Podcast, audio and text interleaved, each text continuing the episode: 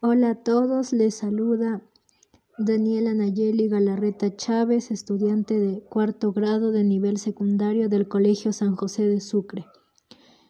Y está sintonizando los ejercicios de flexibilidad y el medio ambiente.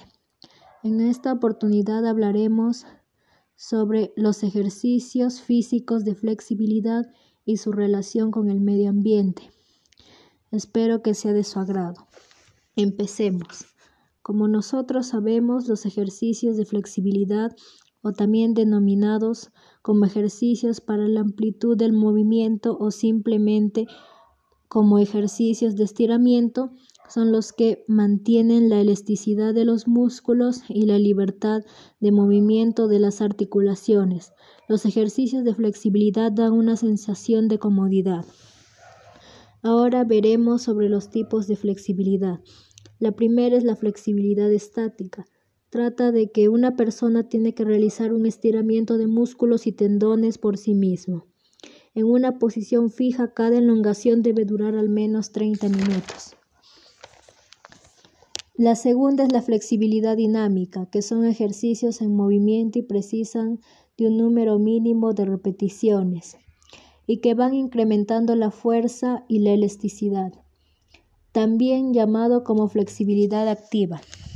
Y la última sería la flexibilidad pasiva o asistida.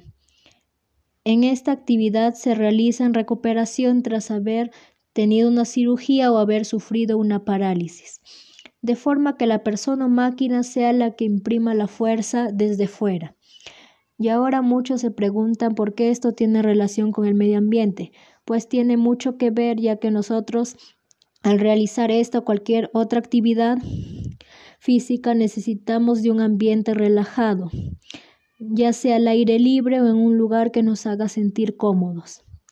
Para ello necesitamos que el medio ambiente esté bien cuidado con un aire puro y limpio sin contaminación. Los estudios sugieren que la actividad física reduce los efectos negativos que algunas partículas en suspensión tienen en las vías respiratorias. Además, el nivel de exposición previo también influye en la función pulmonar de los participantes. La contaminación repercute en nuestra salud y por ende también repercute en nuestro rendimiento físico.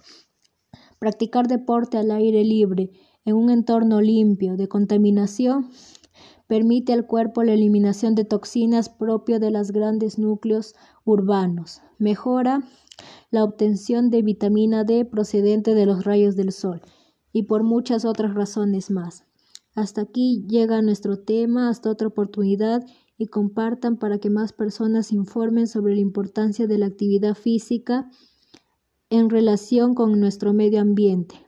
Y no olvides que para tener un ambiente limpio hay que saber cuidarlo.